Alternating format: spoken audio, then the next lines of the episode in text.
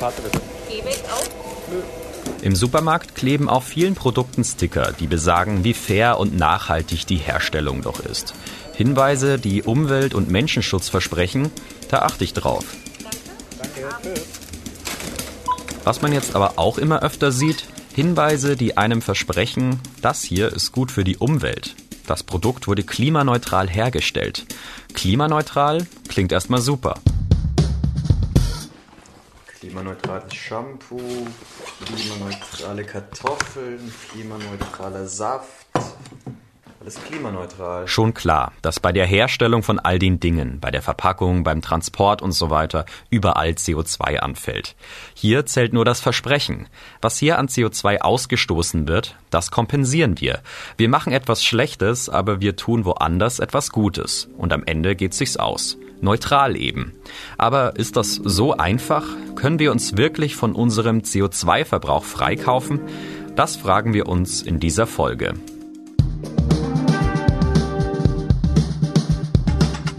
Das ist der Klimabericht, der Spiegel-Podcast zur Lage des Planeten. Ich bin Sebastian Spalleck. Und ich bin Kurt Stukenberg. Wir sprechen hier über die Klimakrise, was dafür verantwortlich ist und wer jetzt handeln muss.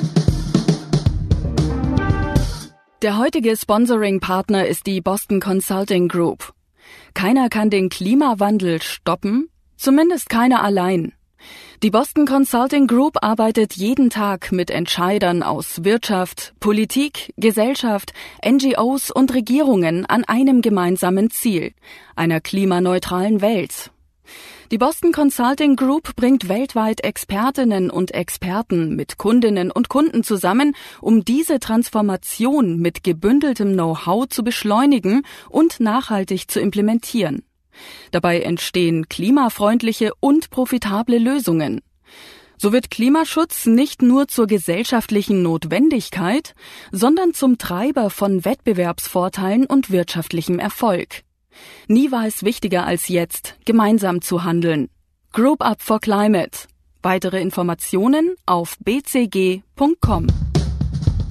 An meiner Seite habe ich Kurt Stukenberg. Er ist stellvertretender Leiter unseres Wissenschaftsressorts und Experte für die Klimakrise beim Spiegel. Er sitzt in Hamburg und ich in Berlin, deswegen sind wir über Teams verbunden.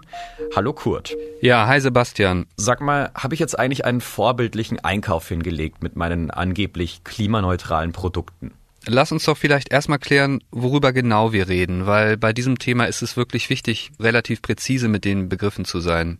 Du hast eben gesagt, wenn klimaneutral draufsteht, dann geht der Konsument davon aus, dass für das Klima wirklich nichts Negatives angefallen ist, weil ja kompensiert wird, oder? Ich glaube, viele verstehen das so, ja. Ja, das glaube ich auch. Aber lass uns noch mal kurz einen Schritt zurückgehen.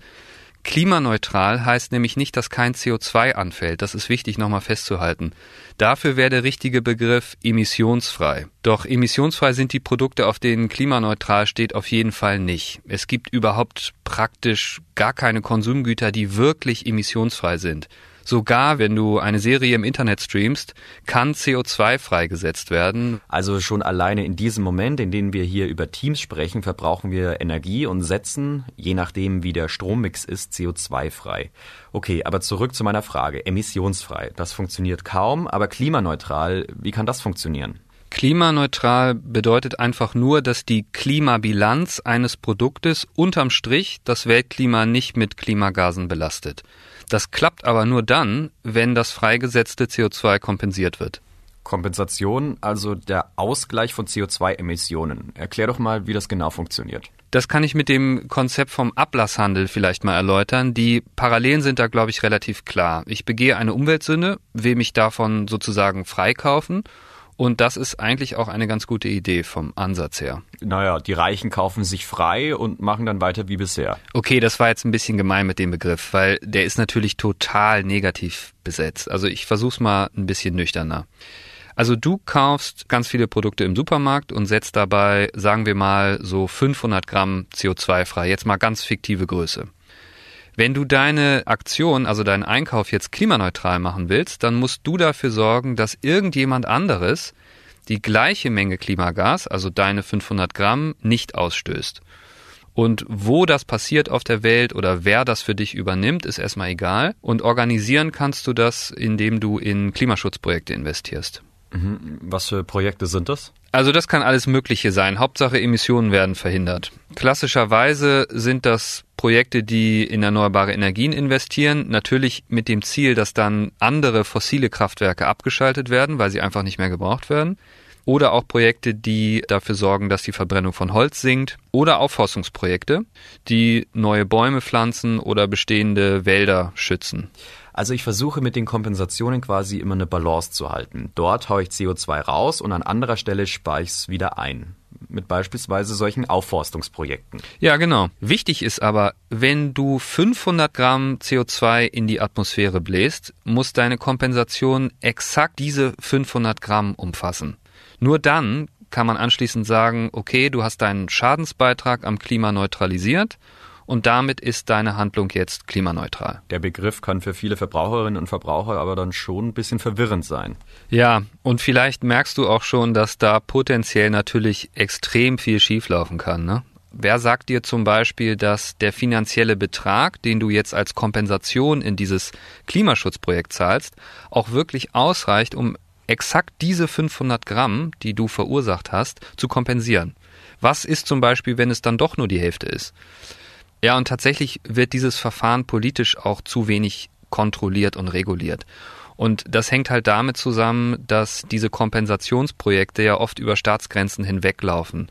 Sprich, du steigst in Berlin ins Flugzeug, aber die Kompensation von deinem Trip wird dann irgendwo in Brasilien in die Wege geleitet. Und deshalb ist da insgesamt auch eine ganze Menge Greenwashing im Spiel, was bedeutet, dass Unternehmen versuchen, sich umweltbewusster darzustellen, als sie wirklich sind. Interessant, man darf also ein klimaneutral Siegel auf seine Produkte kleben, obwohl die Produktion trotzdem CO2 ausstößt. Dem bin ich mal nachgegangen. Auf vielen klimaneutralen Produkten ist ein QR-Code. Damit kann man die Artikel zurückverfolgen.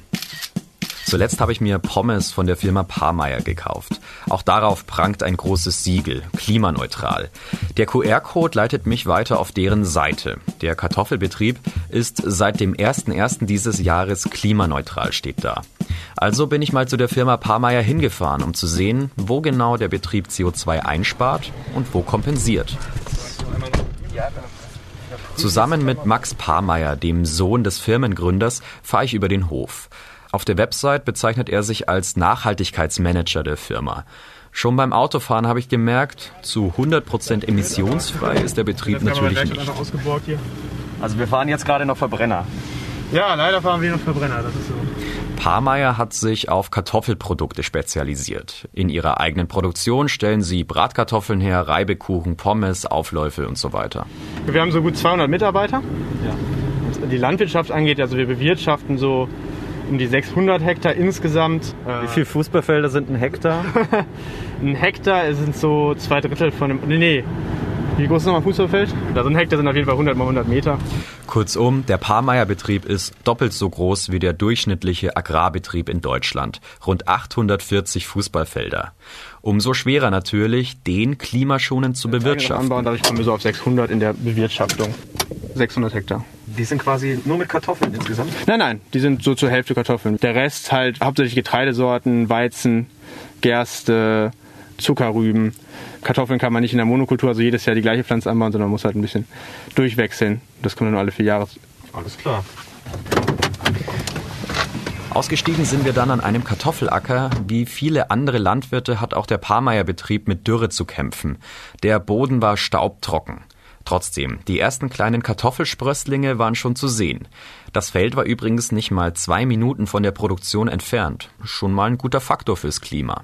Was bei uns sicherlich der größte Vorteil ist, dass wir die Kartoffeln quasi direkt vor Ort haben. Wir lagern die bei uns auf dem Hof ein und da werden sie dann eben keine 200 Meter von da, wo sie eingelagert wurden, verarbeitet. Man spart sich die Strecke, die ja auch mit gewissen CO2-Emissionen verbunden ist. Klar, wenn man Kartoffeln über 200 Kilometer anliefern muss, dann wirkt sich das negativ auf die CO2-Bilanz aus. Wie ist das denn bei Anbau und Ernte? Also was machen die da zum CO2-Sparen auf dem Hof? Das habe ich auch gefragt, aber derzeit wird in der Landwirtschaft doch noch eher auf altbewährtes gesetzt. Ich nehme an, E-Traktoren gibt es auch noch nicht. Nee, also es gibt die im kleinen Maßstab, ja. Aber für landwirtschaftliche Arbeit sind die eigentlich ungeeignet, weil wir halt in der Saison die Maschine relativ lange durchhalten müssen. Das heißt, man müsste quasi wahrscheinlich alle zwei Stunden aufladen. Das dauert dann eine Weile. Ich hoffe natürlich, dass wir in der Zukunft auch im Anbau selbst Maßnahmen ergreifen können. Wir sind dann zurückgefahren und haben uns das Fabrikgelände angeschaut. Max hat mir in einer Halle eine wirklich gigantische Kartoffelsortiermaschine gezeigt. So. Hier werden Kartoffeln sortiert, da werden die quasi angeliefert und dann laufen die halt über diese Sortiermaschine, die sortiert die nach verschiedenen Größen und die sortiert andere Fremdkörper aus, also Steine oder Blätter. In der gekühlten Halle nebenan werden die Kartoffeln in riesigen Behältern gelagert. Kann in einer so einer Halle grob 3000 Tonnen unterbringen, also in einem Raum wie diesem hier. Und hier werden die halt sortiert eingelagert. Also zum einen halten wir die Sorten auseinander und außerdem wird nach Größen sortiert. Oh, oh, Kühlung, das ist so ein Signalwort für Achtung, energieaufwendig, hoher Stromverbrauch. Stimmt, wenn man das klimaschonend gestalten will, muss man sich was einfallen lassen. Eine Stromquelle, die für landwirtschaftliche Betriebe sicher einfacher ist als für andere, eine eigene Biogasanlage. Du sagtest, ihr habt eine eigene Biogasanlage. Richtig, die können wir uns auch kurz angucken, wenn du möchtest. Die steht jetzt hier seit 2002 und wir müssen einmal hier rechts und versorgt uns mit Strom. Das Gute an Biogas ist halt, man hat anders als bei Photovoltaik oder Wind die ganze Zeit so viel Strom, wie man halt gerade benötigt. Und dadurch, dass sie halt Wärme und Strom produziert, können wir halt unsere Wärmeversorgung, also für Heizung und dergleichen, auch dadurch abdecken. Biogas, okay. Ist eine erneuerbare Quelle, aber aus ökologischer Sicht zumindest jetzt auch nicht gerade unumstritten. Ja, das stimmt. Das habe ich Max auch gefragt, woher denn die Rohstoffe sind, die sie für die Anlage nehmen. Was ja viel kritisiert wird am Biogas, ist, dass man teilweise Mais extra dafür anbaut. Das ist bei uns nicht so. Hauptsächlich wird es eigentlich abgedeckt durch Sachen, die wir von anderen Unternehmen oder von irgendwelchen Betrieben kriegen, die dann hier halt abladen. Hier liegen jetzt ziemlich viele vergammelte Melonen rum, sehe ich. Was lag da? Melonen? Ja, und zwar ein riesiger Haufen. Daneben lag dann noch ein Berg Rhabarber, Bananenschalen und so weiter. Das alles von Händlern und Supermärkten und es wird in der Biogasanlage verwertet. Nachdem wir uns die Anlage angeschaut haben, sind wir dann noch in die Produktionshallen gegangen. Hier ziehe ich gerade einen hygienischen Overall an. Max hat mich dann durch die Fabrikhalle geführt. So, hier wird mariniert. Kräuterkartoffeln, Rosmarinkartoffeln. Alles war weiß gekachelt, total laut. Dutzende Angestellte hetzten durch den Betrieb und überall roch es nach Kartoffeln. Hier haben wir eben unsere Durchlaufkochanlagen und unsere Gasstraße. Wie gesagt, in dem Fall auch aus Ökostrom. Außer dem Ökostrom unterscheidet sich der klimaneutrale Betrieb aber insgesamt kaum von anderen. Zuletzt waren wir dann noch bei den Verpackungen. Was die Klimafrage betrifft, gibt es da laut Max noch ordentlich Nachbesserungsbedarf. Also hier wird schon verpackt, genau. Und das muss ich auch nochmal ansprechen, das muss man ganz ehrlich sagen, das ist bei uns eine große Baustelle, auch was das Klima angeht. Plastikmüll ist ohnehin ein Problem, können es aber nicht vermeiden, weil wir müssen, wie gesagt, wir müssen ein sicheres Produkt erzeugen. Und aktuell ist der einzige Stoff, den man dafür wirklich nutzen kann, sind Kunststoffe, aber Plastik. Das, genau, Plastik. Wir sind aktuell dabei, neue Verpackungen zu testen. Die haben einfach 30 Prozent weniger Plastik, weil die einfach dünner sind, leichter sind. Okay, also auf dem Hof, auf dem du warst, machen die sich auf jeden Fall viele richtige Gedanken, würde ich sagen. Klar ist aber auch hier, klimaneutral können sie sich nur deshalb nennen, weil sie ihren CO2-Ausstoß auszugleichen versuchen und jetzt nicht etwa, weil ihre Kartoffeln komplett CO2-frei sind. Ja, klar, also sie kompensieren und da kommt man nicht bei rum. Klimaneutral bei uns heißt, dass wir das nach den klassischen Schritten machen. Also wir messen unsere CO2-Emissionen, wir vermeiden, was wir vermeiden können, wir vermindern und dann kompensieren wir. Wir machen das mit Climate Partner. Und bei uns sind das zwei Projekte. Das ist einmal ein Aufforstungsprojekt in Uruguay und es ist ein Waldschutzprojekt in Brasilien. Und das gleicht eben diese 9488 Tonnen CO2, die wir nach der, nach der Bilanz noch haben hier im Unternehmen, aus. Also, auch auf einem einigermaßen klimabewussten Bauernhof wie bei Parmeier wird kompensiert. Und zwar nicht zu knapp. 9488 Tonnen im Jahr. Das ist ungefähr so viel wie 1000 Durchschnittsdeutsche im Jahr verbrauchen. Wie kann man jetzt sowas im großen Maßstab kompensieren? Schließlich ist das ganze Unternehmen klimaneutral. Also im großen Maßstab läuft es so ab. Erstmal musst du die Höhe der Emissionen berechnen, die du hast. Also als ganzes Unternehmen oder für ein einzelnes Produkt. Okay, einfach erklärt, wie lässt sich sowas berechnen? Ja, das kommt natürlich darauf an, was du herstellst und vor allem auch, wie viel Strom du brauchst, wie viel Wärme oder ob überhaupt Wärme und natürlich die Materialien. Und dann kann man dafür die Werte zusammentragen und hat dann eine Gesamtsumme. In der Rechnung wird dann noch unterschieden, nehme ich jetzt nur die Emissionen direkt aus meiner Produktion auf meine Kappe oder auch noch weitere Schritte, wie zum Beispiel Emissionen, die durch oder mit meinem Produkt beim Verbraucher entstehen. Mhm. Alles klar, dem Unternehmen ist jetzt klar, wie viel CO2 es insgesamt ausstößt. Wie kann man jetzt so viele Tonnen CO2 ausgleichen? Also wie lässt sich da eine Balance finden? Dafür gibt es extra Anbieter. Also über solche Dienstleister kann man Emissionen mit Klimaschutzmaßnahmen ausgleichen und das geht dann mit den schon genannten Projekten. Max meinte ja, Sie unterstützen etwa ein Waldschutzprojekt in Brasilien. Solche Projekte sind sehr üblich. Also der Unternehmer zahlt an die also einen gewissen Betrag das geht dann wirklich von bis. Also da gibt's jetzt keine einheitlichen Summen. Und äh, voilà, dann bekommt der Unternehmer ein Zertifikat, das ihm bescheinigt, hey, die durch das Produkt verursachte Klimalast wurde ausgeglichen und dein Produkt oder vielleicht sogar dein ganzes Unternehmen, je nachdem, was du kompensieren wolltest, ist jetzt offiziell klimaneutral. Also das klingt ja jetzt fast schon zu einfach, aber wenn wir eins beim Klimaschutz wissen, einfach ist da leider nix. Parmeyer unterstützt ja auch ein Aufforstungsprojekt in Uruguay zum Beispiel. Es sollen dort neue Bäume gepflanzt werden, die dann CO2 binden und aus der Atmosphäre holen, ergo die Klimagase kompensieren. Aber gerade was diese Aufforstungsprojekte angeht, gab es ja in der Vergangenheit auch immer mal wieder Kritik. Genau, und jetzt sind wir nämlich beim Knackpunkt auch angekommen. Das ist nämlich ein großes Problem. Der Forscher Tom Crowther von der ETH Zürich zum Beispiel schätzt, dass neun von zehn Aufforstungsprojekten scheitern. Und woran scheitern die? Gerade bei Wald gibt es da viele Gründe. Auch ist ja langfristig die Frage, gibt es den Wald, der irgendwann mal zur CO2-Kompensation gepflanzt wurde, in 20, 30 Jahren dann überhaupt noch? Teilweise werden nämlich heute nur die Setzlinge in den Boden gepflanzt und man sagt dann, okay, alles klar, Wald gepflanzt, CO2 kompensiert, nächstes Projekt. Und so ist dem Klima aber natürlich gar nicht geholfen und die Produkte, die dann mit diesen Zertifikaten grün gerechnet wurden, die sind es eigentlich gar nicht wirklich. Okay, aber diese Setzlinge werden ja auch größer. Warum wird denn da kein Wald draus? Nicht aus jedem Setzling wird ein Baum, mal ganz platt gesagt. Das Risiko, dass Anpflanzungen nichts werden, ist sogar ziemlich hoch. Und es kommt halt noch hinzu, dass nicht jeder Wald gleich viel CO2 bindet. Also ein natürlich gewachsener Wald kann pro Hektar ungefähr 120 Tonnen Kohlenstoff binden. Und wenn ich jetzt daneben einen Plantagenwald in Monokultur anlege, dann lande ich bei ungefähr drei Tonnen. Also muss man auch sagen, Baum ist nicht gleich Baum.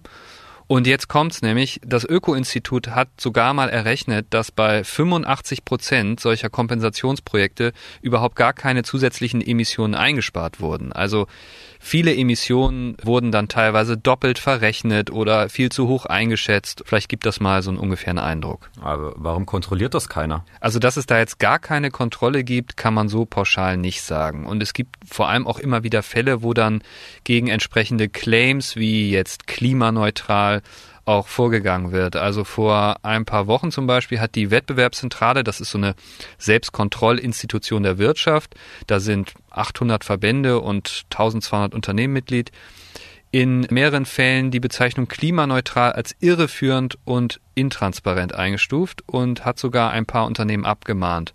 Da ging es zum Beispiel um so Slogans wie erster klimaneutraler Lebensmitteleinzelhändler oder auch wir handeln klimaneutral. Okay, die haben das draufgeschrieben, waren es aber nicht. Warum wurden die jetzt abgemahnt? Na, die Wettbewerbszentrale hat einfach gesagt, bei den beanstandeten Werbemaßnahmen sei schlicht offen geblieben, wie hoch jetzt genau der Klimaschutzanteil dieser Maßnahmen ist, die dann das jeweilige Unternehmen und dessen Produkte direkt betreffen. In jedem Fall aber kann man sagen, dass das ganze System anfällig für Greenwashing ist, einfach weil da irrsinnig viel Geld drin steckt und die Nachfrage nach diesem Siegel klimaneutral wahnsinnig boomt. Also jetzt hat der Markt ein Volumen von ungefähr 300 Millionen Dollar und Experten sagen aber, dass das in den kommenden Jahrzehnten auf 100 Milliarden Dollar anschwellen wird. Trotzdem, es gibt ja extra Anbieter, die den Unternehmen helfen. Warum haut denen niemand auf die Finger? Solche Projekte gibt es jetzt seit ungefähr 15 Jahren, aber einheitliche Standards sind einfach noch immer nicht überall etabliert. Und da es diese Projekte auf der ganzen Welt gibt, ist Regulierung einfach auch vergleichsweise schwierig. Also es gibt derzeit auf internationaler Bühne viele Bemühungen, hier zu richtigen Standards zu kommen, die dann auch überall gelten. Und wahrscheinlich wird es bis zur Klimakonferenz in Glasgow, die ist im November, dazu auch nochmal neue Vorschläge geben, weil mittlerweile ist wirklich klar, dass wir weltweit einheitliche, vergleichbare Regeln brauchen, auf die man sich dann auch wirklich verlassen kann. Die Bundesregierung hat reagiert und noch einmal wichtige Änderungen des Klimaschutzgesetzes mit noch ehrgeizigeren Zielen beschlossen. Und bereits bis 2045 sind die Treibhausgasemissionen so weit zu mindern, dass wir Netto-Treibhausgasneutralität erreichen. Immer mehr Unternehmen nutzen also diese Tools, um sich grün zu rechnen. Doch sogar ganze Länder, auch Deutschland, wollen klimaneutral werden. Wie soll das denn ablaufen? Ja, das wird jetzt immer wichtiger werden. Es haben ja nun diverse Länder angekündigt, bis in ein paar Jahren, da ist ja wieder unser Begriff übrigens, klimaneutral sein zu wollen, also netto keine Treibhausgase mehr auszustoßen. Auch das kann und soll aber bei vielen mit Kompensationen mit erreicht werden. Und wie genau das abläuft, wird jetzt schon länger intensiv diskutiert, auch bei den internationalen Klimakonferenzen. Die Idee ist also, dass Staaten im Handel mit anderen Staaten ihre Emissionen ausgleichen können. Oder eben daran verdienen, wenn sie für andere Klimaschutz übernehmen, richtig? Richtig. Zum Beispiel Brasilien, das wäre so ein Land, was man da auf jeden Fall nennen müsste. Die haben ja einen herrlichen Regenwald, der sich prima eignet, um Klimaschutz zu machen. Es würde also grundsätzlich wirklich Sinn machen, einen guten Mechanismus zu etablieren, der dem Land einen finanziellen Anreiz gibt, diesen Wald stehen zu lassen und eben nicht abzuholzen. Und ich finde, das wäre auch nur fair, weil der Amazonas hilft der ganzen Welt, das Klima zu stabilisieren und da wäre es marktbasiert jedenfalls erstmal folgerichtig zu sagen, Brasilien bekommt für eine Leistung, die allen zugutekommt, auch eine entsprechende Entlohnung. Ja, Brasilien hat aber nicht nur einen Regenwald, sondern auch Jair Bolsonaro, der den Klimaschutz offenbar für wenig wichtig hält. Leider, leider ja. Und entsprechend wird mit dem Thema auch umgegangen. Es gab zum Beispiel Überlegungen in dem Land, sich die CO2-Leistung des Amazonas gleich einfach mehrfach anrechnen zu lassen. Also einmal wollte man dafür, dass man den Wald stehen lässt, CO2-Gutschriften erstellen lassen, die man dann verkaufen könnte. Und gleichzeitig wollte sich die Regierung die so eingesparten Emissionen aber auch nochmal auf die eigene Landesklimabilanz anrechnen lassen. Und da würden dann also die ganzen Bäume im Grunde doppelt gezählt.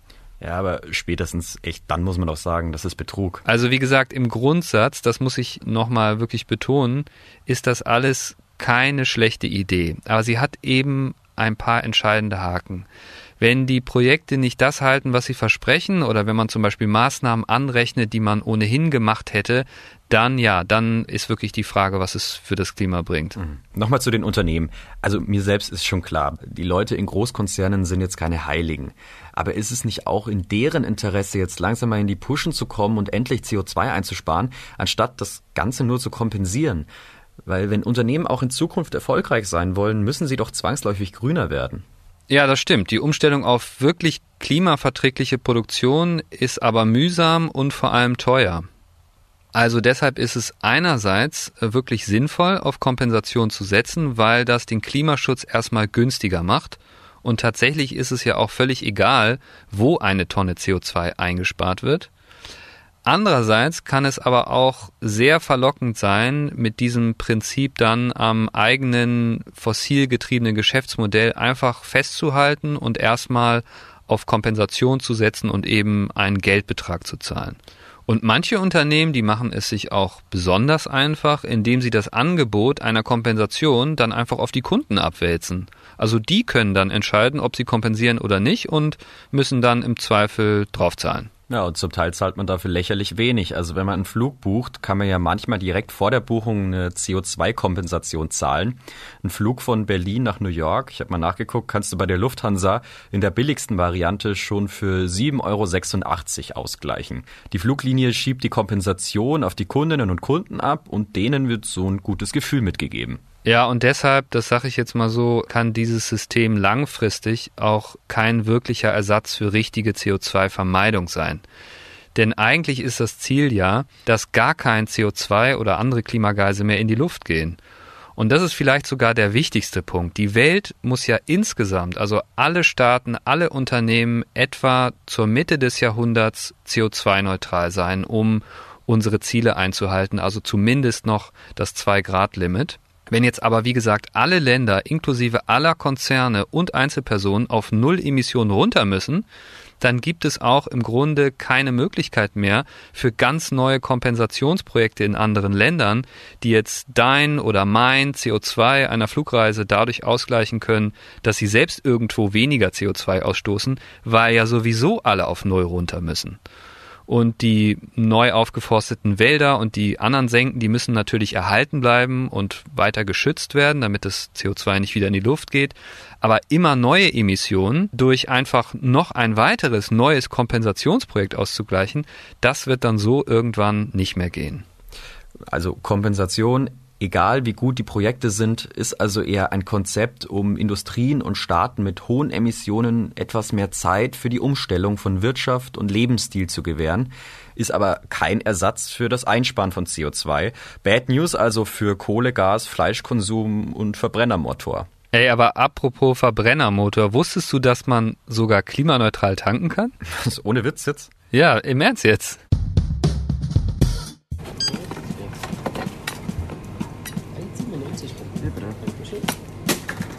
Weil ich das jetzt hier gerade sehe, ich habe das mitbekommen, dass man bei Shell jetzt klimaneutral tanken kann. Bietet ihr das auch an? Klimaneutral.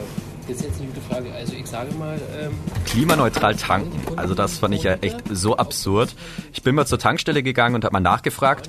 Da lagen auch Flyer genau, aus. Genau, die machen davon nämlich Wälder bauen und so was. Dann nimm dir doch einfach mal große Hefter mit. Und da war dann ganz genau beschrieben, wie das abläuft. Pro Liter zahlt man insgesamt 1,1 Cent CO2-Ausgleich. Wenn ich also einen SUV voll tanke, bei dem auch mal 90 Liter reinpassen, gehen davon 99 Cent an verschiedene Projekte. Für nicht mal einen Euro kann ich quasi auf dem Papier klimaneutral durch die Gegend heizen. Man zahlt die unter anderem für die Aufforstung von Wäldern in Schleswig-Holstein. Fabian Ziegler, der Vorsitzende Geschäftsführer von Shell in Deutschland, hat sich die auch mal angeschaut. Für einen YouTube-Clip hat er sich dabei filmen lassen. Wir planen, die deutsche Shell ein Netto-Null-Emissionsunternehmen zu machen. Und dabei ist für uns ganz wichtig, auch Partner zu finden im Aufforstungs- und Forstwirtschaftsbereich. Wir haben jetzt einen ersten Vertrag mit Schleswig-Holsteinisch Landesforsten abgeschlossen, wobei 20 Hektar Wald neu aufgebaut wird. Für uns steht dabei im Vordergrund ähm, das CO2, das gebunden werden kann. Wow, 20 Hektar. Die schleswig-holsteinische Landesforsten betreuen nebenbei gesagt 50.000 Hektar der über 170.000 Hektar großen Waldfläche Schleswig-Holsteins. Ja, Kompensationen sind einfach inzwischen ein probates Mittel zum Greenwashing. Und man kann heute wirklich fast alles kompensieren. Also die Organisation Atmosphäre bietet beispielsweise auf ihrer Website an, Emissionen von Flugreisen, Fernbusfahrten, Hotelübernachtungen und Veranstaltungen auszugleichen und eben alles teilweise schon sehr günstig. Ein Einwand habe ich aber trotzdem noch. Als ich im Kartoffelbetrieb Parmeier war, habe ich mich ja mit Max unterhalten. Und bei ihm hat man richtig gemerkt, Klimaschutz liegt ihm am Herzen. Aber trotzdem hat er das Konzept mit den Kompensationen verteidigt. Und ich sag mal so, er hatte einen Punkt. Findest du den Begriff klimaneutral auch nicht manchmal ein bisschen schwierig? Ich kann verstehen, dass man das kritisch sieht und ich sehe es auch kritisch, wenn Unternehmen sich damit einfach freisprechen. Aber letztendlich geht es aktuell nicht ohne. Also wir können das Ziel nicht erreichen, wenn wir nicht auch die Umwelt unterstützen, wenn wir nicht Bäume pflanzen, wenn wir nicht in den Entwicklungsländern auch Infrastrukturprojekte fördern, dass sie dort umweltfreundliche erneuerbare Energien haben. Und darum ist es wichtig, dass eben Unternehmen und Industriestaaten sowas unterstützen. Ohne geht's nicht. Und ich sage, was ist die Alternative? Ansonsten kann man nichts machen. Max sagt also, zu Kompensationen gibt es keine wirkliche Alternative. Es ist immerhin besser, als gar nichts zu machen. Ich finde schon, da hat er einen Punkt. Denkst du das auch so? Das kommt auf den Einzelfall an und vor allem auch auf den Zeithorizont. Also richtig ist, dass die Umstellung von Produktionsweisen Zeit und Investitionen braucht. Das hatten wir jetzt ja schon ein paar Mal. Wer also kurzfristig Emissionen vermeiden will, der kommt einfach oft um diese ganze Kompensationsgeschichte gar nicht herum. Außerdem gibt es Bereiche, wo es bisher kaum echte ökologische Alternativen gibt. Beispiel Flugzeug, also Biokerosin in großem Maßstab oder Tankfüllungen mit grünem Wasserstoff sind noch Zukunftsmusik. Das heißt, kurzfristig kommst du da tatsächlich nur mit Kompensationen weiter. Gleichzeitig ist aber auch klar, dass mittel- bis langfristig es jetzt keine Option ist, sich permanent mit Kompensationen einfach grün zu rechnen, denn da gibt es natürlich sehr wohl eine große Alternative und die lautet Umstellung auf nachhaltiges Wirtschaften.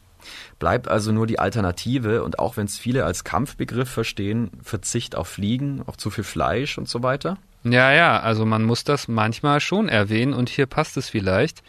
Eine klimaneutrale Welt wird es eher nicht geben, ohne dass sich irgendwas ändert. Und damit meine ich auch den viel diskutierten Mallorca-Flug und den immensen Fleischkonsum. Also ja, klar, Verzicht ist ein Thema. So schnell werden sich aber leider viele nicht ändern. Aber in, in Sachen Kompensationen erstmal, was ist da jetzt wichtig? Also für den Moment ist erstmal wichtig, dass die an sich ja gute Idee der Kompensation, die auch Geld von hochentwickelten Ländern in Schwellenländer transportieren kann und dort dann zum Beispiel Innovation befördern und Entwicklung ermöglichen kann, jetzt irgendwie durch zu wenig Kontrolle und lasche Standards in Misskredit gerät. Und das kann nur die Politik. Ja, also hier muss die Politik dringend gesetzlich nachjustieren und einfach ein Auge auf diesen riesigen Markt der Klimakompensation haben, zumal er in den nächsten Jahren auf jeden Fall größer werden wird. Das war der Klimabericht, der Spiegel-Podcast zur Lage des Planeten. Die nächste Folge gibt es am kommenden Dienstag auf spiegel.de, Spotify, bei Apple Podcasts und in allen üblichen Podcast-Apps. Moderiert wurde diese Sendung von mir, Sebastian Spalleck, und von meinem Kollegen Kurt Stubenberg. Wir wurden unterstützt von Ole Reismann. Produktion übernahm Marc Glücks. Die Musik kommt von Philipp Fackler. Hier noch einmal ein Hinweis des heutigen Sponsoring-Partners, der Boston Consulting Group. Der Klimawandel ist eine der größten Herausforderungen unserer Zeit. Zu groß für den Einzelnen, aber nicht zu groß, wenn viele gemeinsam als Gruppe handeln.